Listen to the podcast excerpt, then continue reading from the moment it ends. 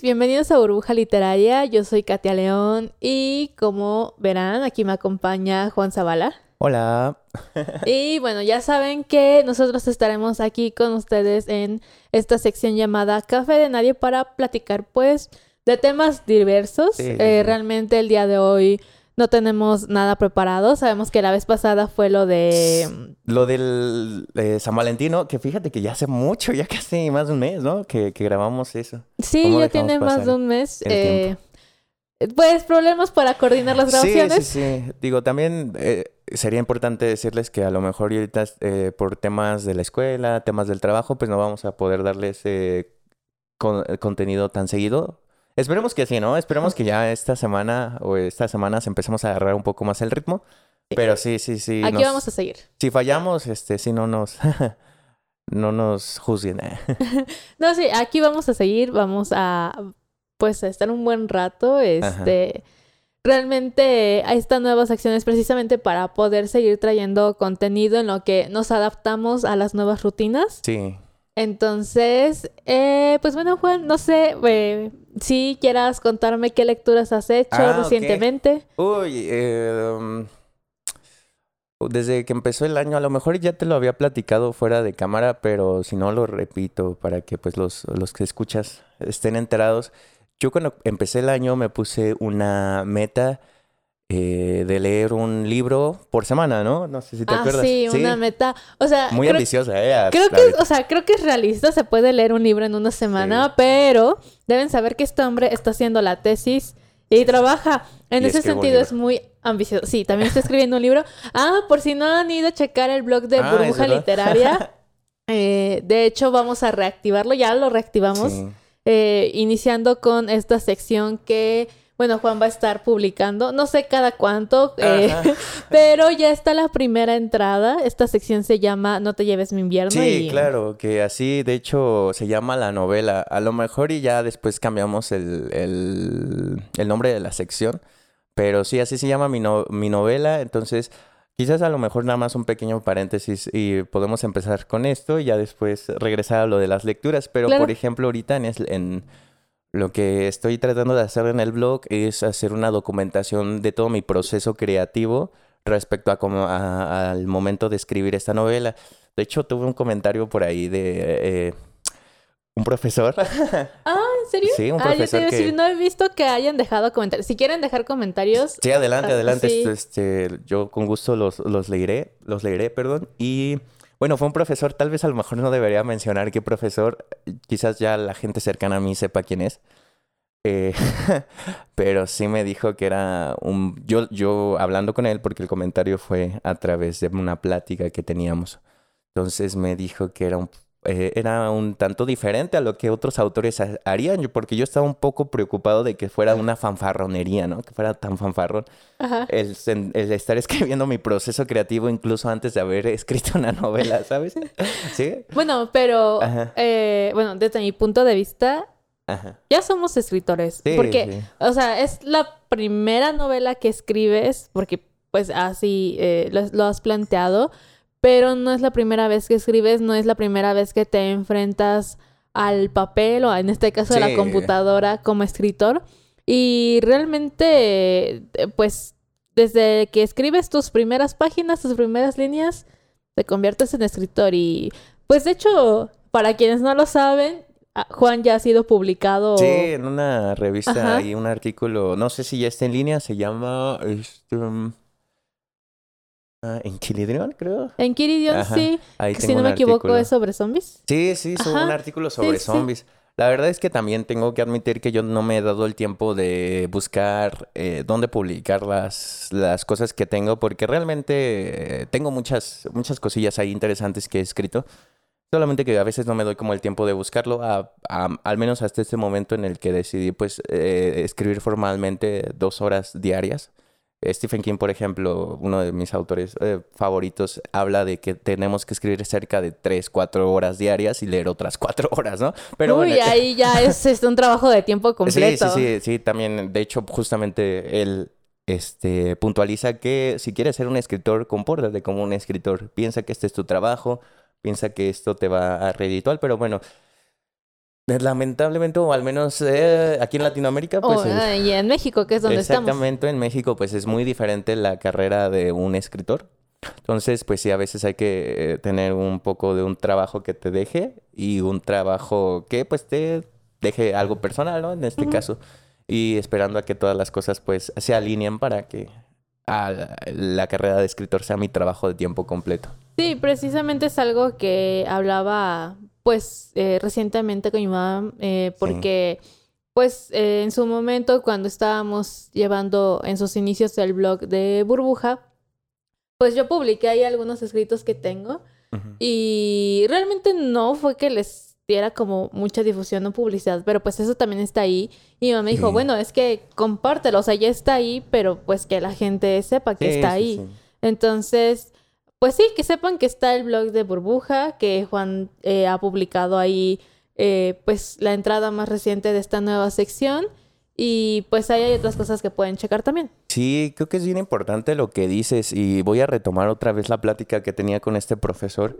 Que los escritores, por ejemplo, al menos los que yo seguía mucho, Carlos Fuentes, Sergio Pitol, Alfonso Reyes, no para nada se imaginaron que iban a haber herramientas como las que tenemos eh, tú y yo, Katia, las que tiene el público por donde nos está viendo, que es el Internet.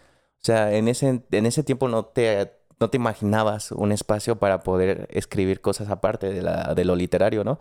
Entonces creo que, y él, él me lo decía, mi profesor me lo decía, es que creo que es algo mucho de tu generación que hoy en día tienen eh, el acceso tan fácil al, al, al Internet, que no es algo malo, este, como para poder expresar o compartir este tipo de experiencias, ¿no? Y eso es bien interesante, ¿no? También como que me, me hizo, me, perdón, me hizo clic. Este, que sí, sí, no solamente a veces eh, estamos escribiendo sobre literatura, sino de, de otras cosas. Las podemos compartir. Es que si lo piensas todo el tiempo estamos leyendo. Y bueno, aquí, ahorita que comentas esto del acceso a Internet y a diversas redes, es que es precisamente eso, o sea, plataformas, por ejemplo, como Wattpad, ahorita hay editoriales y demás, o sea, hay libros que se están publicando que literalmente tienen el logo ahí de Wattpad, de que son libros que salen de Wattpad, que es pues una plataforma. Hay una película, ¿no? Muy famosa, el, el stand de los besos, creo que... No, es la de A través de mi ventana. Ah, ah ok, que creo que salió de esa plataforma. salió, salió de Wattpad, sí. Y, o sea, ahí cualquiera puede ir y publicar, cualquiera puede hacer un blog. Eh, pues están los medios para hacerlo y de hecho, o sea, mm, no sé, supongo que ya lo había comentado anteriormente y, o sea, pues ya lo saben, ¿no? Yo cada, bueno, soy fan de Cazadores de Sombras y cada lunes estoy leyendo el contenido que sacan y, yo estaba pensando, es que esto es como las novelas, este, por entregas de sí, antes. definitivamente. O sea, la diferencia es que antes salían en el periódico, en revistas, etcétera, y eran sus, las novelas por entregas y, o sea, algo que a mí me vuela la cabeza es que esto es como una novela por entregas, pero aparte es epistolar, es que es maravilloso porque es una novela por entregas, pero ahí hay, o sea, todo el desarrollo es por cartas, bueno, sí, correo, mensajes de texto, diarios, fotografías, o sea, todo lo que se publica y se publica en un blog de Tumblr. O sea, es como una novela epistolar, pero al mismo tiempo es una novela por entregas y es una experiencia maravillosa. Sí, fíjate que eso de las novelas epistolares o por entregas están bien interesantes. De hecho, también por ahí ya después hablaré cuando esté publicado, ahora sí, el libro, porque no quiero ser fanfarrón. La verdad es que es lo menos que deseo.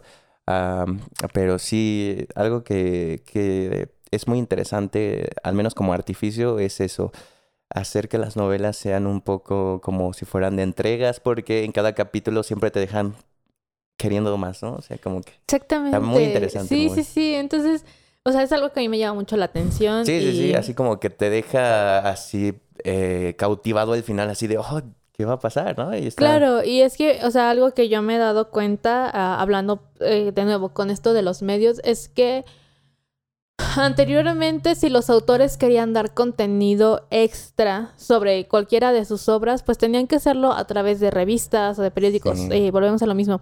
Y obviamente eh, su público tenía que pagar por ello. Y por ejemplo, algo que comenta Cassandra Clare, que es la autora, es que ella lo está haciendo de esta forma para que todos sus fans tengan acceso a ese contenido. Porque claro, podría sacar como este contenido en una edición digital o decirle a su editorial, ¿sabes qué? Públicame esto y la editorial lo va a hacer.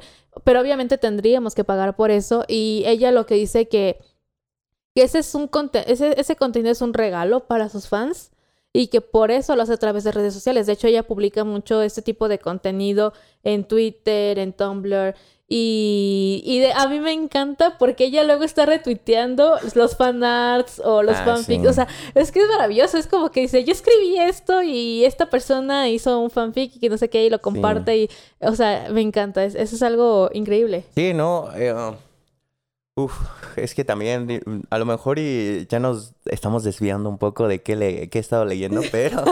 Ahorita regresamos. Em, también creo que algo importante un poquito ahorita es dejar a un lado la figura de antaño del escritor, como bien lo decíamos, que tenía que buscar eh, periódicos, revistas literarias, este... Y que aparte era como que enaltecido, ¿no? Tal vez, a lo mejor, una figura de autoridad. Y pues ya no está necesariamente no, ya, así. ya no, digo, hay, hay que ver ahorita, el, escritor es tanto una figura pública, hay que saberlo. Si tú eres escritor y quieres pasar desapercibido, no hay problema.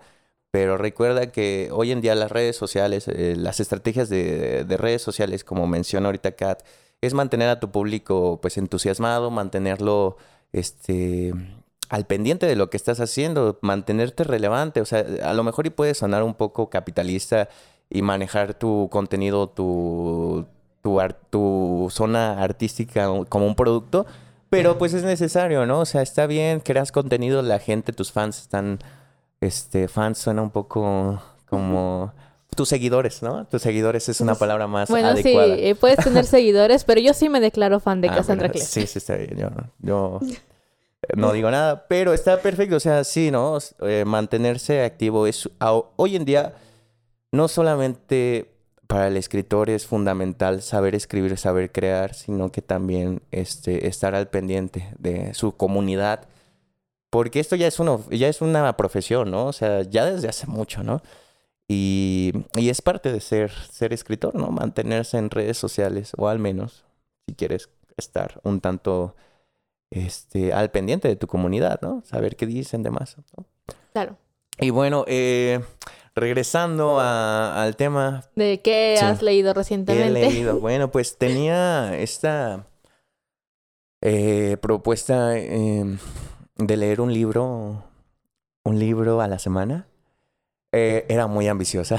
Oye, Porque, bueno, eh, empecé bien, sí empecé leyendo un libro a la semana, sin embargo, ciertas actividades me superaron y además me encontré con libros bastante grandes que no solamente se pueden leer en, claro, sí, no es lo mismo leer un libro de 100, 300 páginas a leer uno de más de 800, o sea, y dependiendo del tipo de libro del autor, pues la, la lectura va a requerir de, va a requerir de ti y va a exigir tu atención o, o, cierto ritmo de lectura.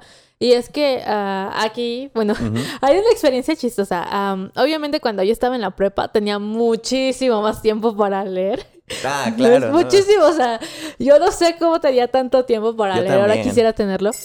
Pero era así como de que yo decía, me, leo un libro de 300 páginas en tres días. Sí, perfecto. Sí lo hacía, créeme que sí lo hacía. A veces lo hacía más rápido. A veces no dormía también. Fíjate que como tú, también me sorprendía mucho la, la calidad, bueno, no, la cantidad, mejor dicho, de escritos que hacía cuando tenía 17, 16 años, ¿no? Ahorita cuidamos más cosas. Sí, sí, definitivamente. Tal vez nos estamos, estamos envejeciendo. tanto bueno, creo que... espiritualmente como... Sí, evolucionamos, ¿no? Entonces nos importan más otras cosas que antes, ¿no? O pues por cosas que no sabíamos. Bueno, pero a lo que iba es que yo decía, este, las, obviamente los libros que leyeran muy distintos de, o sea, de mis lecturas actuales, o sea, sí han cambiado, mm, no es que haya dejado de leer ciertas cosas, sí las sigo leyendo, pero lo que, lo, o sea, ya, perdón, me decía, lo que quiero decir es que... Adelante. yo decía, leo un libro de 300 páginas en tres días, no hay problema, pero hablando de libros de literatura juvenil, así de que tipo Crepúsculo, Cazadores de Sombras, este... Trono de Cristal, esos libros, esos que te No te exigen, ¿no? O sea, te los acabas de volada. Son menos exigentes con el lector, para decirlo de alguna manera. Yo traía así como que en mi mente, supongo que era un poco de ego, de yo leo muy rápido, no hay problema. Y entonces para mi clase de arte universal nos dijeron, lean la Divina Comedia. y nos dijeron, pueden escoger, o sea, de los libros que teníamos que leer, este, podíamos escoger distintas ediciones que nos acomodaran mm, pues mejor a nosotros. Y o sea, aquí un, un, punto importante, yo solo tenía una semana para leer ese libro, ¿ok?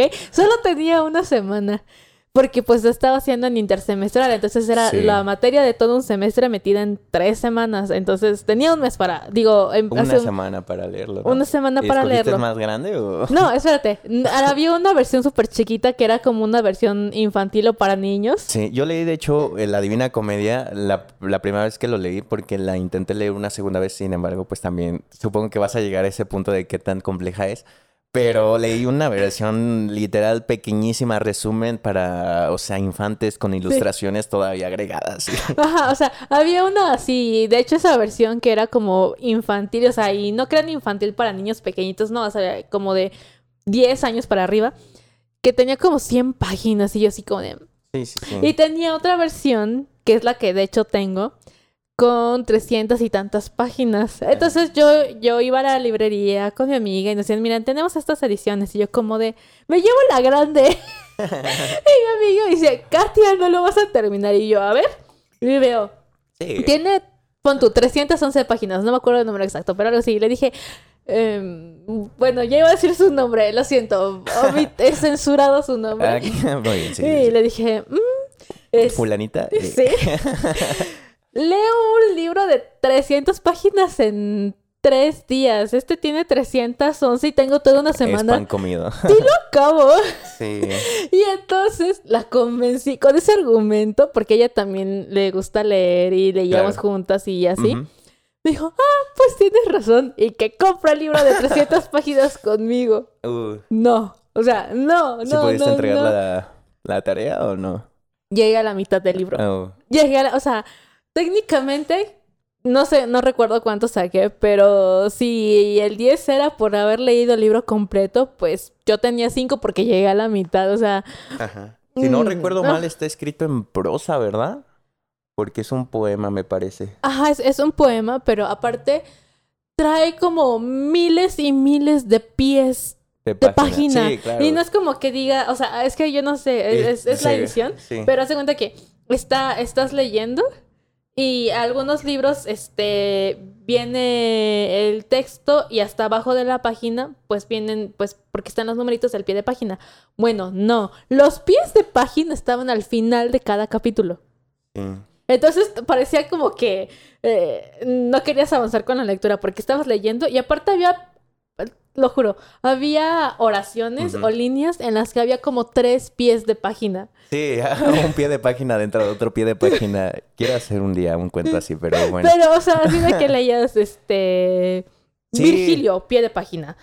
sí, no, no, Y también hay que tomar en cuenta que la Divina Comedia, como tal, es un texto bien intertextual. Es decir, tiene un buen de referencias. Exige mucho de ti y es algo que yo pienso y es que a mucha gente no le gusta leer porque precisamente están estudiando y los mandan a leer cosas así sin acompañamiento. O sea, o sea, y es obvio que a la gente no le gusta leer si en la escuela los mandan a leer este tipo de cosas sin acompañamiento. Yo sí terminé como de, ya no quiero saber nada más de esto. No, gracias, lo abandoné.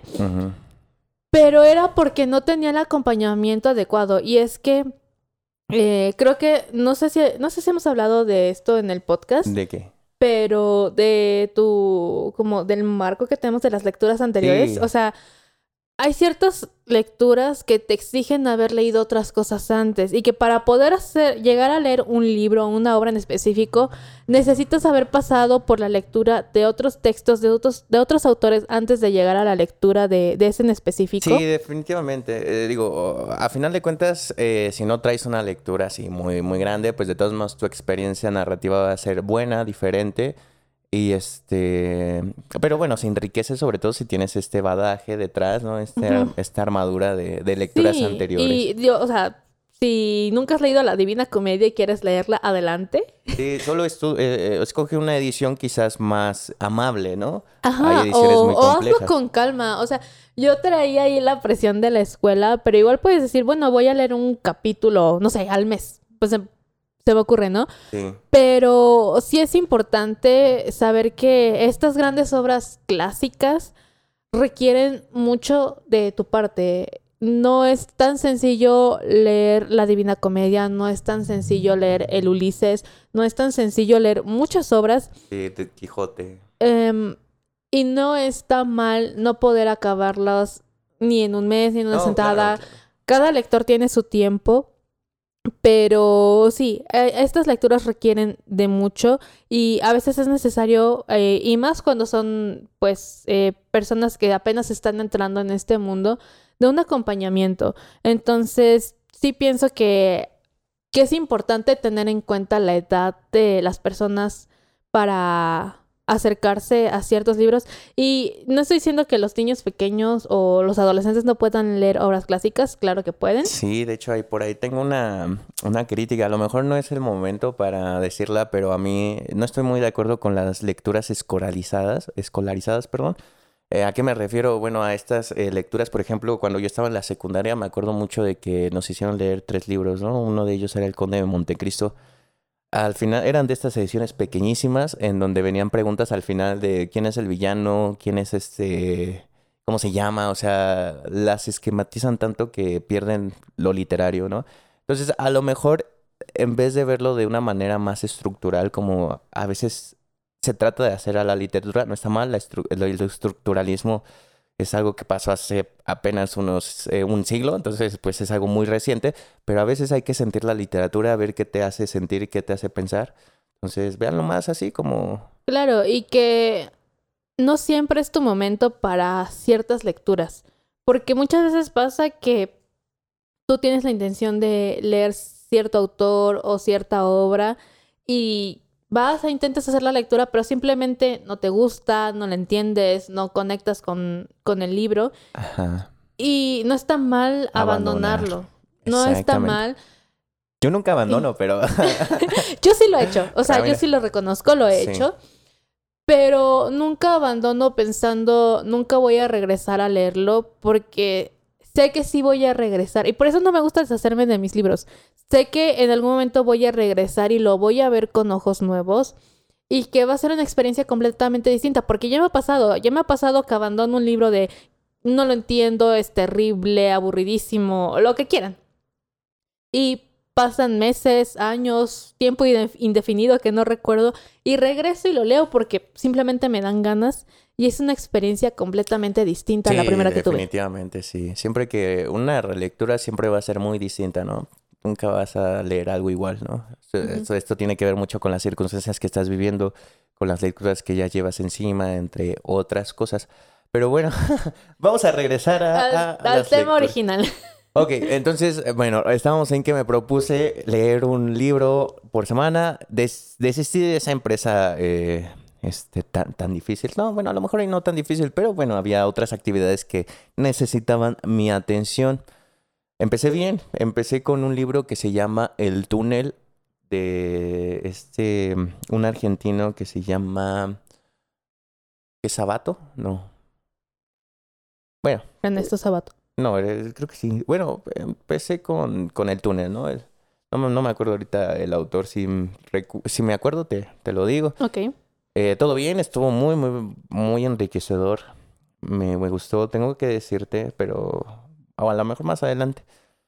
Pero bueno, después continué con, con la novela de Lolita de ah, Vladimir eh, Nabokov, que bueno, ah, es bien interesante. Yo la leí desde bueno, estas lecturas que he estado haciendo, te lo voy a admitir, Katia, es parte de mi proceso creativo. ¿Por qué es parte de mi proceso creativo?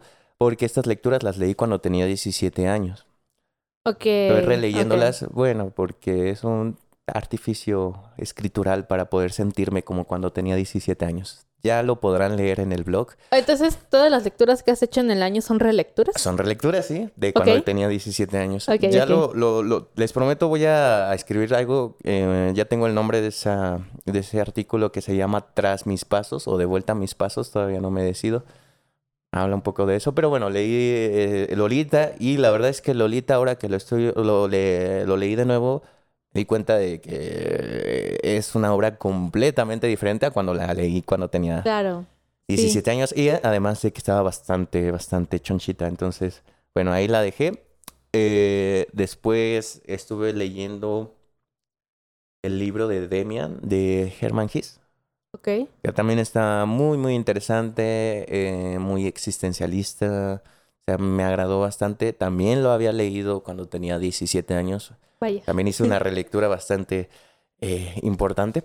Y eh, después el siguiente libro que eh, comencé a leer, que ahora es el que estoy leyendo actualmente, sí, ya sé, van, tres meses y apenas voy con cuatro, cuatro ah, estamos igual, ¿eh? Yo también he leído cuatro libros en lo que va del año. Sí, sí, sí, fue un poco ambicioso mi, mi propósito de año nuevo, sin embargo espero poder recuperarlo, ¿no? Porque al menos Lolita y este otro libro que te voy a decir me han quitado un poco más de tiempo.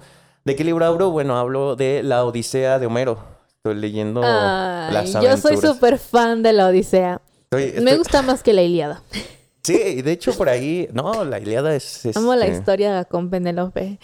Sí, sí, sí. De hecho, no sé si te acuerdas, por ahí subí un, una historia de, de WhatsApp y me dijiste justamente que tú tenías una edición la, de la Iliada de la edición que yo estoy leyendo de la Odisea, o sea, más bien el, mismo grupo editorial. Ajá, o sea, son generalmente la Iliada y la Odisea se publican juntas. Sí. Yo tengo la misma edición que Juan tiene de la Odisea, pero la mía es la Iliada. Este. Y viene, fíjate que justamente ay, hace como unos meses ah, habías hecho una. Una, este. Una. Habíamos hecho una mesa de Circe. ¿Te acuerdas? Sí. Bueno, pues ya estoy en la parte en donde se encuentra con Circe y vaya que sí la... Mm, la pone como... Es que no lo dice como una bruja, pues sin, em, sin embargo tú te das cuenta, o más bien como que es lo más parecido quizás a, una bruja, por todas las pócimas. De hecho, convierte a los... A los, este... A los hombres en cerdos. A los hombres en cerdos, vaya. En defensa de Circe, ellos se lo merecen. Sí, bueno, sí, sí, sí, digo, en, en, en esa... Mm, este, en esa historia pues es muy diferente a como no la venías platicando en aquella mesa. Pero bien interesante, ¿eh? bien interesante todas las, las aventuras que, que vive Odiseo o Ulises. Y me, me, llama mucho la atención, siempre están llorando, bastante extrañando la tierra. sí, no sé, ahorita que dices eso de que están llorando, en nuestras clases de literatura clásica, eso era algo que hablábamos de es que actualmente es la figura de, ah, los hombres no lloran, los machos no demuestran sus sentimientos. Y antes era todo lo contrario. Si ustedes van a leer obras clásicas, se van a dar cuenta de que los guerreros lloran, expresan sus sentimientos. Eso era parte de, de, o sea, como de su hombría. Y es, algo muy interesante cómo cambió toda esa construcción alrededor de la masculinidad. Sí, extrañamente, no sé, este, obviamente el grupo de poder en ese momento en que eligió que lo que se iba a rescatar de la figura masculina representativa de, los griegos iba a ser la parte estoica y no tanto la parte sentimental, ¿no? Que es una de las cosas que no, que, no se muestra ahorita, ¿no? Uno piensa en Odiseo, o piensa en Hércules, o piensa en Aquiles,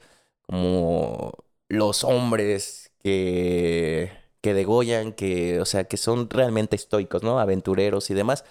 Pero tampoco ven esta parte sentimental, ¿no? De que extrañan a la, o sea, extrañan a su mujer, extrañan a la casa, a su hijo, es, incluso este es que o sea parte paternal, ¿no? estoy, pensando o sea la parte en la del, de la Iliada en la que Aquiles venga a Patroclo o sea es que esa parte es muy emotiva o sea es que es que Héctor, o sea, es que, es que fíjense, el nivel de importancia de las emociones para los griegos.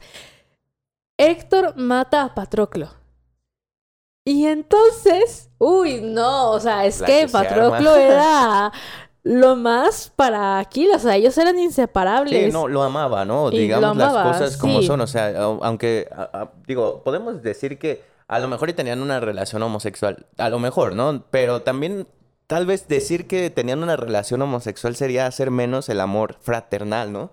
O sea, el amor entre amigos. O sea, también puede ser. Claro, o sea, recordemos que para los griegos el amor era en tres tipos: eros, filia y agape. Entonces, eh, digamos que filia y, agape son el amor fraternal, el amor de amigos. Y la diferencia con la pareja, o sea, la pareja pues sentimental del eros era pues esta parte sexual. Pero, sí, o sea, la verdad es que sí, ellos concebían al amor de estas tres formas. Aquiles y, y Patroclo se amaban, como ustedes quieran pensar que se amaban. Sí, sí, sí, definitivamente. Pero el punto es que cuando matan a Patroclo es una gran desgracia para Aquiles.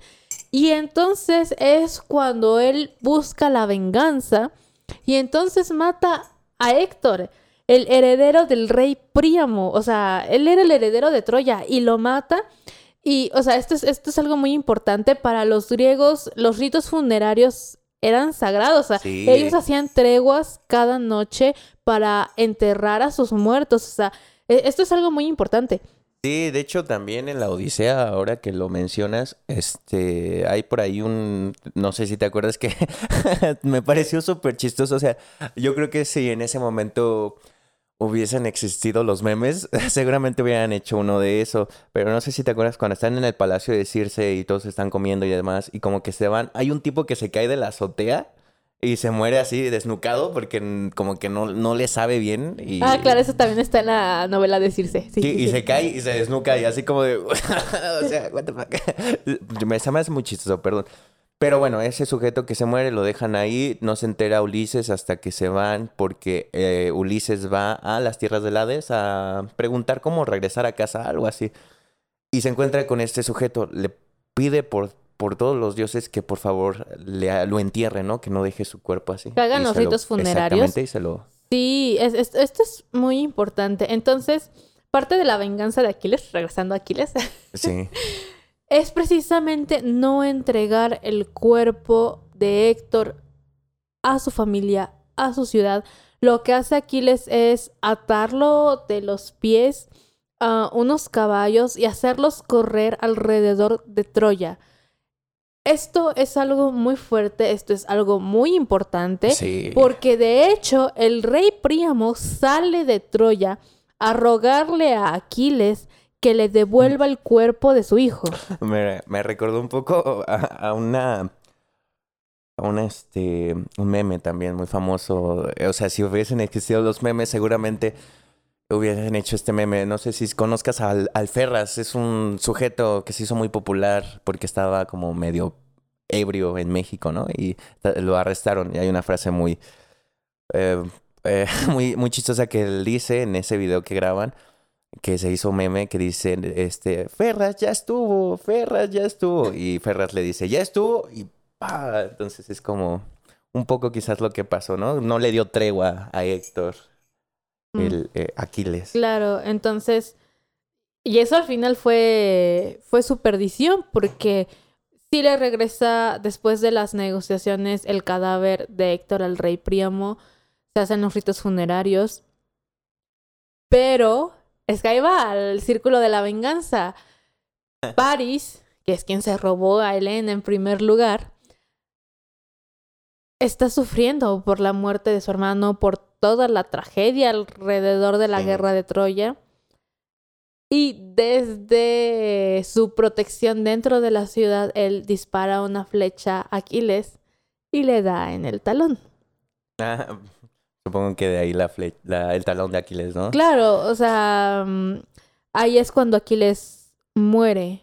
Y bueno, para quienes no lo sepan, Aquiles es, es un semidios. Sí. Es hijo de la diosa Tetis y no me acuerdo de quién es su padre. También Odiseo es un semidios, bien interesante. Ajá.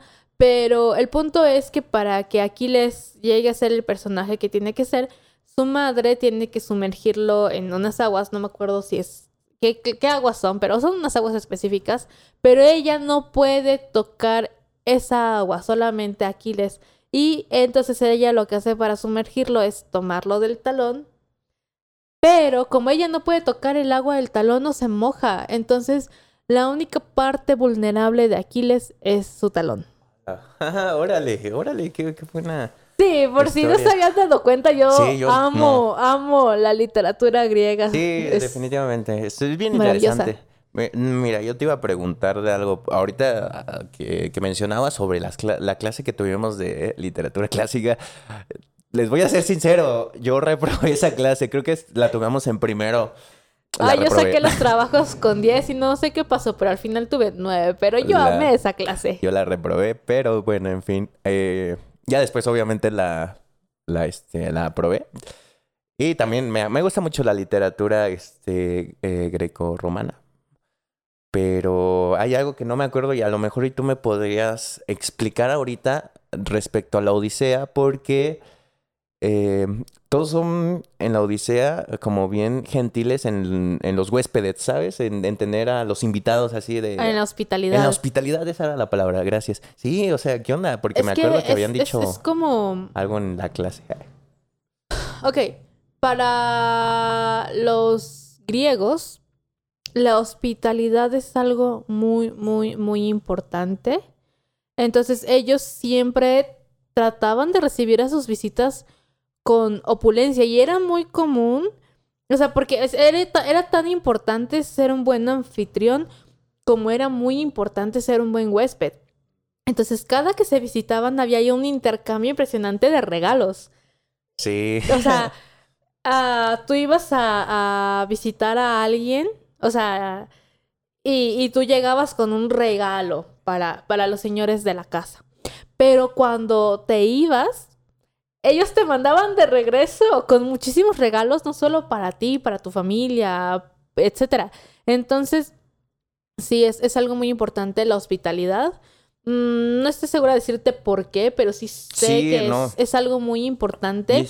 Y, es algo sagrado para ellos la cuestión de la hospitalidad. Efectivamente, de hecho creo que es uno de los problemas que tiene el hijo de eh, Ulises, de Odiseo, porque pues los que cortejan a Penélope están de hecho terminándose los víveres, terminándose este, las carnes, justamente por aprovecharse de la hospitalidad. Claro, deben entender una cosa. La Odisea es el viaje de regreso de Ulises terminando la guerra de Troya. Termina la guerra de Troya y Ulises. Ajá, Prácticamente. Sí, termina la guerra de Troya y Ulises va de regreso a Ítaca, que es una isla en la que él es rey. Va de regreso a Ítaca. Y el viaje de regreso le toma 20 años. Sí, no, no, no es poca cosa, es, es, es, un viaje, o sea... Y con muchos pesares también. o sea, también o sea el tiempo que ya duró la guerra, más 20 años, o sea, es, es mucho, muchas personas ya lo daban por muerto. No me cuentes el final porque todavía no llego ahí. Pero al final ya te lo sabes. no, claro, sí, regresa a su tierra y eh, creo que se hace pasar por un un este arquero, no sé, algo parecido. Que sepan que el final de la Odisea es mi parte favorita. Este. sí. Pero bueno, eh, ah, ya regresando un poquito a, a esta lectura. Y sí, porque yo me puedo extender por sí, no, no, no. Y igual ya aprovechamos para hacer un cambio de tema. Este, para los que no les gusta tanto la, la literatura griega. Eh, mira, fíjate que, bueno, esa, esa es la lectura que hoy en día llevo. Sin embargo, la semana pasada, que de hecho, ah, no, hace como dos semanas fue tu cumpleaños, ¿verdad? Felicidades, ¿eh? Gracias. Bueno, pues en, hace como una semana más o menos eh, hice un shopping de, libros, ¿no? Porque ya me hacían falta Ay, tener. extraño. Bueno, o sea, extraño comprar libros. Sí tengo libros nuevos. Agradezco a mis amigos que me regalaron libros nuevos. Soy tan feliz. Sí, sí, no. Y definitivamente creo que es algo que tiene mucho los lectores, ¿no? O sea, a veces uno ve su estante lleno de muchos libros que no ha leído pero aún así sigue comprando libros, no sé, es un Que sepan que me da placer, un placer infinito ver mis libros. Sí, y... No me importa que no los haya leído. Fíjate, no, justamente eh, quise darme la oportunidad de comprar algunos libros también, algunas relecturas y otras nuevas lecturas, ¿no? compré cuatro libros, me parece. El primero que me compré fue uno que sí, es una antología de obras de teatro de un Uy, te los hubieras traído para hacer un book haul. Ah, te hubiese estado bien, tal Hay vez que hacer un book haul. Hay que hacer un video de nuestras lecturas más recientes. Sí, sí, sí, me, me late. Tengo muchas cosas que hablar respecto a las ediciones. La cosa es que me compré esa antología porque quiero leer una obra de teatro que se llama La Sirena Varada. bueno, no la he leído, pero he leído unas reseñas muy interesantes la quiero leer. Eh, compré otro libro que se llama. Bueno, compré Farabeo. Ay, no. De Salvador Elizondo. Una de. La verdad, no sé por qué no te gusta, pero a mí me encanta esa eh, novela. Podríamos hacer un video entero hablando de tus. O sea, tú a favor de Farabeuf, yo en contra. Eso sería interesante. Para quien no sepa, es una de las obras mexicanas, es de un mexicano este, bastante filosófica, si lo vemos, eh, tal vez peca un poco de la pretensión, no lo sé, no soy quien para decirlo. Este, autores más este, estudiados han trabajado el tema. Si te gusta así lo complicado, así muy filosófico como Sartre o eh, eh, si te gusta leer filósofos que apenas se pueden entender, te va a gustar. Está muy, muy interesante. La verdad es que la premisa es cuánto dura un instante, por decirlo de alguna forma. Aburridísimo. Está. Mm, digo, personalmente a mí no me aburre. Es muy subjetivo, pero. Bueno, sí, sí es subjetivo, pero. Que sepan que es una lectura más lenta que un caracol. Sí, y fíjate que otra novela que me compré es de Tolstoy, creo que se pronuncia así. Tolstoy, sí. Que se llama la, sonet, la, no, la sonata de Krauser. Esta no la he leído, pero también antes de comprar siempre trato de, saber de qué va, ¿no? ¿no? No soy de los que compran a ciegas libros, ¿no? Que estaría bien interesante también. yo sí lo he hay, hecho. Hay que hacer eso también, hay que comprar eh, libros a, este, a ciegas y ver qué, tipo de libros nos toca leer. Ah, sí, e, ese concepto de unas citas ciegas está interesante porque están los libros envueltos, no sabes qué libro es el que está ahí y pues a ver qué te toca. Es interesante. Una vez lo hice, me tocó un libro de poemas interesante porque casi no leo poesía. Sí, hay que, deberíamos hacerlo, lo traemos aquí, lo abrimos y, que sea la lectura siguiente. Pero bueno, la cosa es que el cuarto libro, que creo que es el que quisiera yo hablar contigo ahorita, no por qué libro es, sino por lo que pasa con el libro físico en general. Ok. Me compré un libro que se llama Postdata Te Amo. ¡Ay, yo lo tengo! ¿Tú lo tienes? Se lo ah. robé a mi mamá, lo siento. No, y es una relectura, de hecho.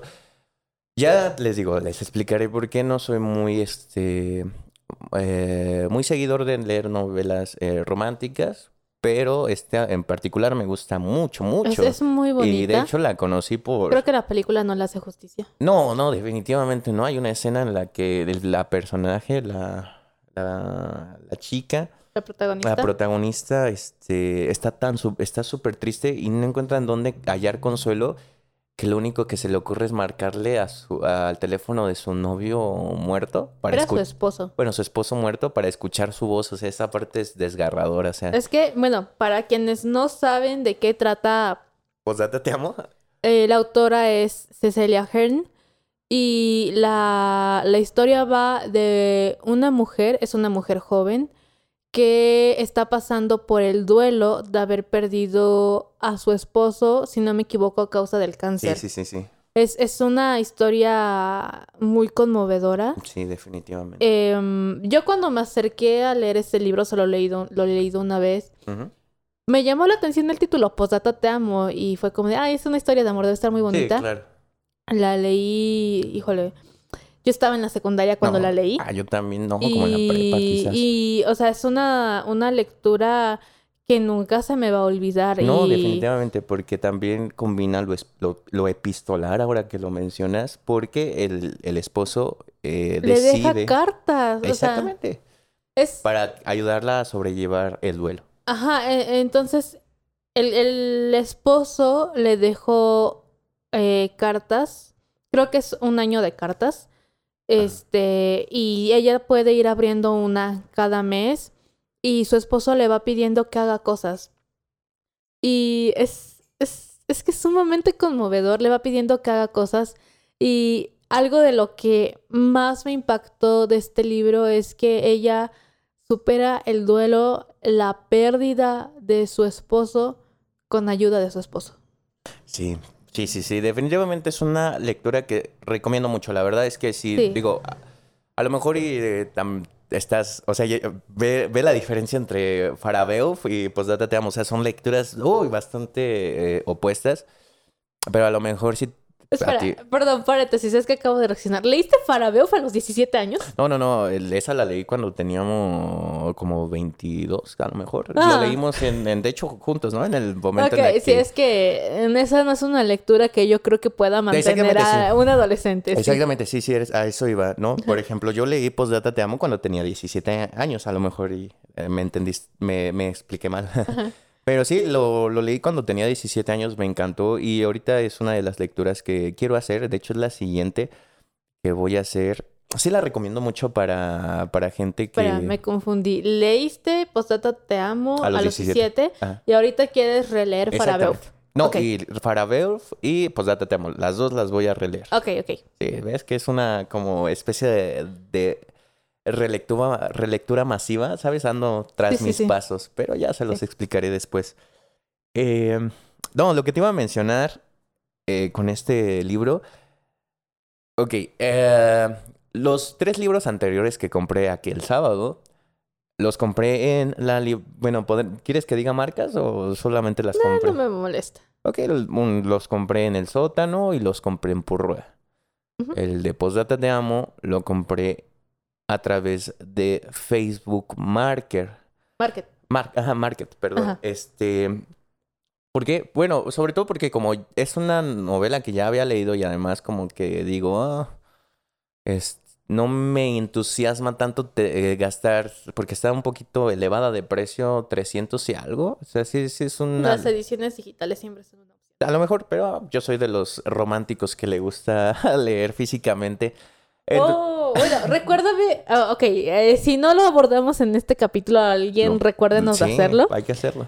Ah, estoy en un diplomado y estábamos hablando de que se está desarrollando tinta con nanotecnología que permita modificar el contenido de un libro en físico. Órale. Ok, el tema queda pendiente por si no lo abordamos, pero adelante, bien interesante. Eh, lo compré ahí, ¿no? Ya quedé con el vendedor, o sea, nada, nada fuera del otro mundo. Ya he comprado muchas cosas ahí, me quedo de ver con los vendedores en cierto punto. Entonces, mi idea era comprarlo usado, ¿no? O sea, comprarlo, este, de manera que no tuviera que gastar tanto, no me costó tanto, o sea, sí fue una, pues una buena compra, ¿no? 170 y algo. La cosa es que cuando me quedé de ver con el vendedor, este, que Sí, fue un, fue un buen, buen trato, todo bien. Medio libro y estaba eh, eh, empaquetado. Me sorprendí. Lo vi y dije, vaya, parece nuevo, ¿no? Me lo dio, se lo compré, me lo llevé. Ya en el autobús lo abro. Me doy cuenta de que es un libro pirata. Ok. Es un libro pirata. ¿Qué? Ok, para. Quisiera ahora sí abordar este tema que, quizás ya desde antes me habías dicho, ¿no? O sea, ¿qué pienso de los libros pirata, no? Yo quisiera preguntarte ahora lo mismo, ¿no? Hay algunas cosas que yo pienso, pero primero háblanos tú. Yo no estoy en contra de la piratería de libros, pero creo que como coleccionista que soy, porque me gusta coleccionar mis libros, me gusta saber qué es lo que estoy comprando. ¿Y a, qué es a lo que voy? hace, pues, no sé, creo que tiene como un año más. Yo compré un libro de Cazadores de Sombras, ¿ok? Em, la cuestión es que los libros de Cazadores de Sombras constantemente están agotados. Tengo huecos en mi colección precisamente porque hay libros que no puedo conseguir. Específicamente estoy hablando del segundo libro de la saga principal que se llama Ciudad de Ceniza. No tengo ese libro. Bueno, sí lo tengo y no. ¿Por qué? ¿El digital lo tienes? No, no, no. el libro, hasta la última vez que yo revisé, estaba agotado. No lo podía conseguir en ningún lado. Y me apareció en Mercado Libre. Y dije, ah, está en buen precio. en buen precio, voy a comprarlo. ¿Qué es lo que pasa? Que a veces cuando yo digo, ¿sabes qué? Este libro no lo quiero, este, porque lo quiero en otra edición, porque no lo voy a leer, por lo que sea. Lo, lo vendo. Entonces, a veces lo publico en Marketplace, a veces lo publico en Mercado Libre y lo vendo. O sea, vendo ese libro en específico, ya lo he hecho antes, decir, ¿sabes qué? Yo quiero otras ediciones, estos están como nuevos porque yo cuido, cuido con mi vida mis libros. Ok, es de hecho lo que te iba a mencionar, pero eh, no, sigue con tu anécdota. Entonces, eh, por lo que yo vi en la publicación de Mercado de, Libre de este libro, es que pues era algo así, o sea, alguien que pues compró el libro, porque también me ha pasado que lo compro en línea y no me fijo en la edición y no era la edición que yo quería y entonces lo vendo para comprar la edición que sí quiero. No, sí, y, además pues o lo lees y dices, bueno, ya qué hago con él, ¿no? Lo vendes, ¿no? Entonces dije, o sea, aparentemente era alguien como yo que lo compró y, decía, pues ya no lo quiero tener aquí, está como nuevo, lo voy a vender. Entonces yo lo compré pensando precisamente en que era pues un libro original. Cuando me llegó, me llevé la sorpresa de que era un libro pirata.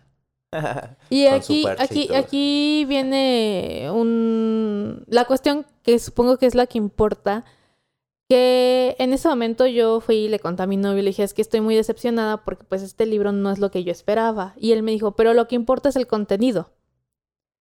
Y yo, sí, pero no. No, en esa circunstancia estoy de acuerdo contigo. No, no, no, no no es lo mismo. Y, ay, Dios, podríamos eh, quizás, por ejemplo, hablar de Walter Benjamin y su artificio de, no me acuerdo cómo se llama esta obra de la reproducción del arte. Ah, sí, sí, sí. sí. Eh, sé cuál es, tampoco me acuerdo, pero si nos acordamos lo nada más para mencionar un poquito este, lo que habla él, ¿no? Dice que una vale más una obra original que una copia, porque, o sea, tú puedes tener a la Mona Lisa este, así en un cuadro así bonito, tú lo ves en tu celular, en un llaverito. exactamente pero no se compara con tener la obra de la Mona Lisa en tu, en tu recámara, ¿no? O sea, yo sé que es un ejemplo muy, muy chusco o muy grosero, pero en este caso también uno se siente ofendido porque hay algo del arte que, es, que no está ahí, ¿no? O sea, no está la parte original de esa obra artística. Y entonces, es, es que va eso, ¿no? Sí, sí importa el contenido. No, yo no tengo nada en contra de la piratería de libros. O sea, yo lo digo abiertamente. He descargado libros de internet, los he leído así en mi Kindle, en mi celular, sí he comprado libros pirata, pero estando consciente de ello. Y la cuestión es que yo, yo quiero mi colección de libros de Cazadores de Sombras completa para disfrutarla, incluso para presumirla. O sea, sí yo, la, Yo, la quiero y entonces sí fue decepcionante para mí que me llegara el, libro pirata. Y, y es, esa cuestión de saber lo que, lo que estás comprando. Y bueno, otra cosa que he pensado recientemente al respecto es que, bueno, mm, probablemente no lo sepan, yo estoy tomando un diplomado en este momento. Es un diplomado que en parte abarca edición. Y el trabajo de un editor es darle belleza al libro. Es un libro debe ser eficiente, debe ser bello y otra cosa que se me está olvidando en este momento. Ah, pero pues debe de ser de tener calidad. Entonces, si un libro debe ser eficiente, tal vez lo sea. Si debe tener calidad, pues supongo que la calidad literaria de la autora, pero que sepan que un libro pirata no es la misma calidad de papel, ni de tinta, ni de muchas cosas. Sí, en cuanto a producto, la calidad baja bastante en cuanto a producto, ¿no? No en cuanto a contenido literario. Ajá. Entonces, si lo que lo único que te interesa es leerlo, pues no hay ningún problema. Pero en mi caso, viéndolo por la parte de coleccionista, para mí sí es es un problema y por eso creo que es importante saber eh, en qué sentido estás comprando un libro. ¿Lo quieres solamente para leerlo o lo quieres para guardarlo, para coleccionarlo? Eh, ahí radica la diferencia. Yo sé que la piratería permite que muchas personas tengan acceso a este tipo de contenido. Leer no es un hobby barato. No, definitivamente, pero a lo mejor también, y si quisiera hacer como esa, esa intervención, si la piratería está bien o está mal. Ok, por, o sea, por una parte, súper chido, pero voy a decir, a lo mejor y aquí tal vez sea un poco hipócrita de mi parte porque también he leído cosas y compro, ahorita viste que compro un libro pirata. Sin embargo, no creo, al menos como autor o como artista, no creo que la, pirata, la piratería sea buena del otro lado de la moneda, es decir, para el autor, para este, para todo el equipo grandísimo que hay detrás, porque no solamente con la venta del libro como el autor, ¿no? Que eso es como lo que quizás no vemos, ¿no? O sea, también hay que pagarle, por ejemplo, al editor, hay que pagarle al publicista, al corrector, a la impresora. Sí, sí, sí, o sea, hay gente que vive de esto y... Hay mucho trabajo involucrado detrás de un libro y, y sí, o sea, yo siempre busco la manera de comprar los originales. Sí, sí, sí. Pero... Digo que lastimosamente, por ejemplo, las grandes editoriales como este de bolsillo, eh, demás, ¿no?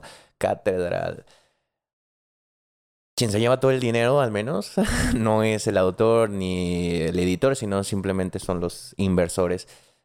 Y pues ahí quizás es un poco más. Y hay otra cosa que cuenta. Si una persona no puede darse, digamos, el lujo de adquirir un libro, no lo va a hacer. Entonces, por ese lado realmente no está afectando al... O sea, pensando en descargarlo de internet, ¿no? O sea, una persona que descarga un libro de internet es porque no tiene las posibilidades de ir a comprar la versión digital o de comprar la versión física. En este caso, pues depende del contexto de cada persona. Hay personas que de plano no, no pueden acceder a este tipo de, de cosas, como lo son libros que todo el mundo debería tener acceso. Sí, sí, sí, definitivamente. Entonces, es, es una cuestión complicada.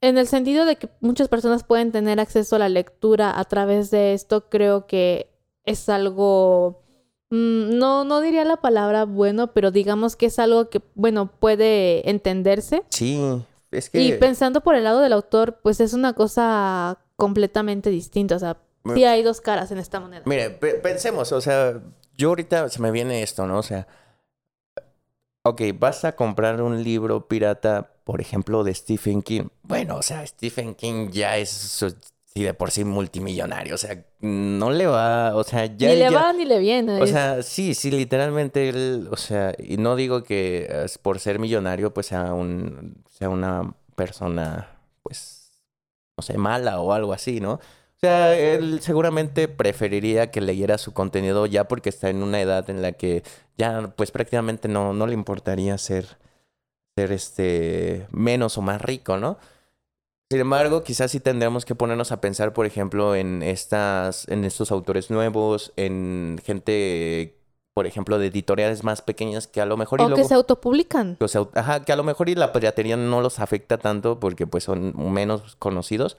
Sin embargo, sí pensar en eso, ¿no? En tratar de, ok, consumir sus obras, de no sacarle copias, por ejemplo, ¿no? Que a veces yo se, se, entiende, ¿no? Se entiende si la necesidad este, lo amerita, hay que hacerlo. Sin embargo, sí tomar en cuenta de que no son Stephen King, o sea, no son multimillonarios que no les importa si sus libros son piratas, si les sacas copias o no, sino porque viven de eso, ¿no? A lo mejor sería bueno nada más analizar desde qué punto de vista estás haciéndolo. Y este, bueno, eh, algo que mencionaste es que cuando yo compré el libro no me importó. Quizás justamente por la misma razón de que, de que tú mencionas, ¿no? Yo no colecciono, o sea, para mí la obra de Postdata Te Amo no va a ser una obra que yo coleccione, sino es un fin. la utilizo como un fin, un fin creativo para mi, mi novela. Entonces realmente no me importa si está pirata, si... Bueno, lo que sí no, lo que sí le doy importancia es que no sea electrónico. Nunca me ha gustado leer en electrónico, perdón. Yo sí, no tengo problemas es un tema para otra, pero con que siempre tenga el papel aquí, con eso me basta, ¿no? Y eh, algo que mencionaste, ¿no? Tú cuidas mucho tus libros, yo no. Yo siempre que leo traigo tres macatextos y una pluma para escribir sobre los libros. Me ah, Tal vez podríamos hablar de eso en otra ocasión. Yo también marco mis libros. Pero es que yo no soporto que tengan hojas dobladas o maltratadas, que se le rompa la pasta. Yo no, o sea, yo no soporto ver un libro maltratado, es muy doloroso. O sea, puedo subrayarlos, puedo anotarlos. Claro, porque es parte de mi proceso de hacerlo mío, es mi libro. Yo cuando compro un libro, lo compro pensándolo en que va a ser mi libro. O sea, sí, es el, libro del autor, claro, pero esta copia es mía. Sí, claro. Y parte de hacerla mía es precisamente anotarla, subrayarla. Pero tengo problemas con maltratar físicamente el libro en el sentido de doblar páginas, este, o romperlo, no sé, o sea, maltratarlo en ese sentido. Em, de hecho, yo los cuido mucho. Tengo una bolsita especial para cargar mis libros. Ah, sí, sí, sí, me acuerdo. Y que no se maltraten. Y, y por eso es muy, muy, muy difícil que yo preste un libro. no, digo, uh, quizás a lo mejor y concordamos en que pues es a veces importante subrayarlo porque, bueno, hay frases que me gustan, eh, que me hacen sentir em, cosas interesantes, sublimes o grotescas a veces, ¿no? Etc. Eh, también hacer apuntes, pensamientos, demás. De hecho, uh, tengo una historia con un libro. Me encanta esta historia tengo un cuento. No sé si debería contarlo porque no lo he publicado. Pero bueno, es un pequeño un pequeño este, mm, eh, contexto de lo, a lo que me refiero. También eh, acostumbro a, comprar libros en Mercado Libre. Una vez compré un libro, no voy a decir de qué autor, compré un libro en Mercado Libre. Yo sabía que era usado. Cuando me llegó, me llegó, me sorprendí porque tenía este, ¿cómo se llama? apuntes del lector anterior. Ah, muy bien. Y, Eso es interesante. No, súper interesante porque cuando empecé a leerlo, no solamente estaba leyendo el contenido de, de, este, de la obra, sino también lo que el, lector anterior estaba escribiendo. Y la verdad es que era como leer dos libros, ¿sabes? O sea, eh, estaba acompañado desde una intimidad, ¿no? muy claro, sí, sí, sí. Anotar y subrayar un libro es algo muy, muy íntimo. Y que alguien vaya y lo lea después es algo todavía más íntimo, es muy interesante. Em, creo que sería interesante hablar sobre cómo subrayamos o marcamos nuestros libros, pero es que yo les pongo post-it, los anoto, tengo códigos de color. Sí, sí, sí, sí, sí. es, muy interesante. Somos un poco psicópatas, pero la cosa es que yo sí maltrato un poco mis libros. No les tengo mucho cuidado, no es porque no los, no los quiera o así sino porque a veces es necesario, uno a veces está leyendo acostado, sentado, haciendo... No, yo sufro, o sea, soy muy cuidadosa cuando estoy leyendo y soy obsesiva con el cuidado de mis libros. Uh...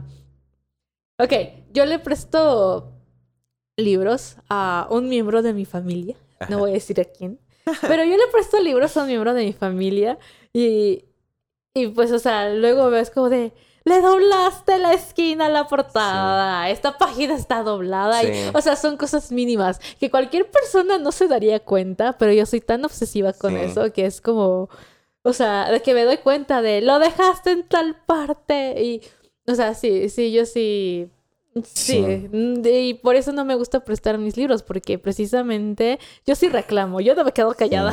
Fíjate que el momento donde me fui más sádico con mis, mis libros fue cuando estudiaba la universidad, porque el tiempo para leer era muy poco y tenías que leer hasta donde fuera, ¿no? Y me acuerdo que leía mucho en el camión, tenía esa costumbre de leer, porque siempre me hacía una hora para llegar siempre estaba o parado leyendo o sentado leyendo y de Una gran habilidad leer en el camión. Sí, no, no, definitivamente. Y cuando no tenía, por ejemplo, separadores, doblaba la, doblaba la hoja, ¿no? ah, yo tengo colección de separadores. Eh, para mí es imperdonable doblar una hoja. Y si no tenía uno, le metía cualquier cosa que encontrara delgadita. O anotaba el número de página de mi celular. Sí, no, y además, pues eh, había días en los que llovía o se derramaba algún líquido, tenía que dejarlos a sol. No, no, tremendo, tremendo este, lo que les hacía. Digo, ahorita ya tengo un tantito más de cuidado, sobre todo en, en obras que, como bien dice, son de colección uh, personal, colección personal. Esos los trato con más cuidado. Este, también las, los tengo originales. Trato de tener los originales. De hecho, nada más quizás tengo dos o tres libros piratas por ahí. Este, que más que nada los utilizo por el contenido, no tanto por la estética. Este, pero sí, los trato de cuidar súper bien. Ahorita ya no trato de, de maltratar los demás. Y este, y pues nada, no, pues supongo que esa sería la recomendación con los libros piratas, no sé, tú quieres agregar algo más. Pues sí, o sea, eh, supongo que depende si eres coleccionista o no, si no eres coleccionista supongo que no importa. Mm, las ediciones, o sea, es que hay mucha variedad, puedes leer en digital, puedes leer en tu celular, en una tablet, computadora, un Kindle, puedes eh, leer en físico, puedes leer en copias. A mí nunca me ha gustado leer en copias, prefiero leer en digital a leer en copias. No, sí, ahí también te voy a... Bueno, sí, sí, prefiero leer en digital cuando son copias muy feas, pero tampoco me molesta leer en copias. Incluso por ahí, eh, incluso podemos hacer quizás un un video, un video contenido, quizás un video de reacción, porque tengo todas las copias y todas las libretas las conservo. ¿De la universidad? No solo de la universidad, sino desde la prepa. Wow, yo tengo los de, los de la universidad, tengo el propósito de organizarlas. Todas las copias que sacábamos, demás. Ahí las tengo. Es que es una caja llena de copias. Déjenme decirles que tengo una caja llena de copias. Sí, bien interesante, la verdad.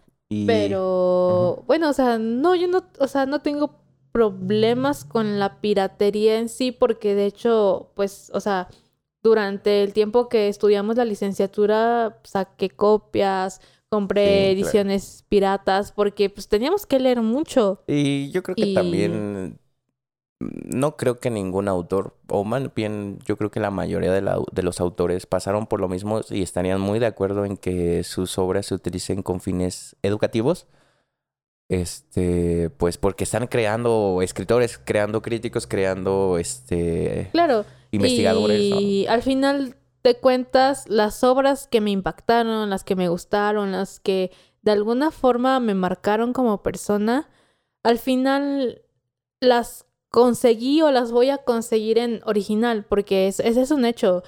Ya lo, es algo que ya estoy haciendo. De, por ejemplo, yo leí Cartucho de Nelly Campobello en, en digital, lo leí en mi, o sea, sinceramente, lo leí en mi celular en un, en un carro, o sea, en un viaje de cuatro horas yo leí Cartucho.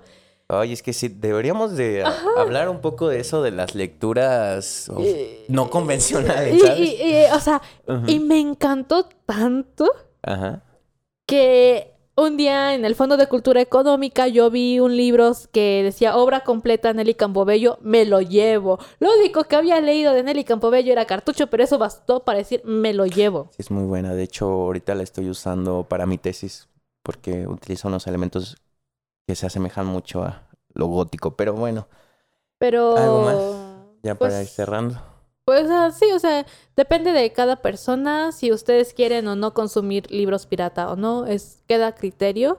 Realmente no creo que la piratería sea algo que vaya a desaparecer. No, definitivamente. simplemente desde qué ángulo lo estamos viendo. Sí, sí, sí, definitivamente. Y pues creo que hablamos de muchas cosas el día de hoy. Sí, es muy, muy eh, productivo. Díganos qué les gustó, de qué les gustaría que habláramos. Y este, esperamos, pues. Recuerden el tema pendiente. Sí, los temas pendientes además. Eh, recuerden, bueno, no, más bien mm, hay que recordar nosotros eh, poder grabar. más seguido para pues darles contenido de este. Claro, y decirles que pueden seguirnos en redes sociales. Eh, en Facebook como Burbuja Literaria, en Instagram y en TikTok como Literaria Burbuja. Tenemos un Twitter, de vez en cuando publicamos cosas, que es arroba burbuja literar 1. Y claro, está el blog de Burbuja Literaria. Sí, para que sigan pues las entradas, igual si Katia publica algo, pues adelante. Tal vez lo haga muy pronto. Estaría perfecto. Igual si me pueden seguir en Instagram, en mi Instagram, donde también estoy publicando cosas del proceso creativo de la novela, es Juan-Zavala con doble A al final. Ahí estoy. ¿Sí? Sí, va. Ok. Y bueno, eh, eh, mi Instagram personal es arroba cath2. Y síganla también. Y pues creo que es todo. Es todo, sí, sí. Nos escuchamos a la próxima, burbujitas. Eh, adiós.